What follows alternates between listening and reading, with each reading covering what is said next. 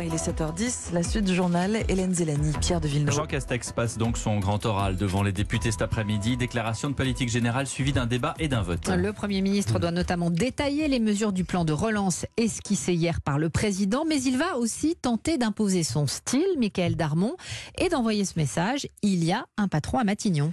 Et oui, avec Jean Castex, c'est j'exécute parce que je l'ai décidé. Hier, Emmanuel Macron a dressé le portrait de son nouveau Premier ministre, choisi pour ouvrir une nouvelle page politique. Un homme qui a la culture d'un élu local et plus à l'écoute, selon les termes du président de la République. Traduire, plus à l'écoute que ne l'était Édouard Philippe. Et c'est pour cela qu'Emmanuel Macron, pur produit du village globalisé, a choisi le maire d'une petite ville de 6000 habitants qui fleure bon hein, cette France des classes moyennes qui se sentent souvent oubliées ou sacrifiées. La mission du Premier ministre, ne consiste pas seulement donc à mettre en œuvre les mesures du plan de relance. Il doit renouer les fils politiques avec le terrain et le pacte de confiance entre les Français et le président. En fait, Jean Castex relance la fonction de Premier ministre. Il compte bien être le chef de la majorité, ce qu'Édouard Philippe refusait de faire.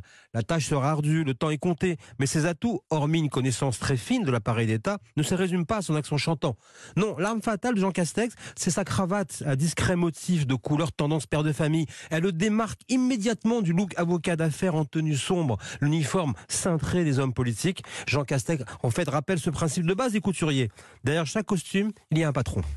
Votre fait politique, Michael Darmon. Ça tombe bien, c'est les soldes. hein. Voilà, tous les jours, dans la matinale d'Europe 1, Jean Castex va donc prononcer sa déclaration de politique générale à 15h, texte qui sera lu au même moment au Sénat. Et c'est demain que le Premier ministre viendra devant la Chambre haute.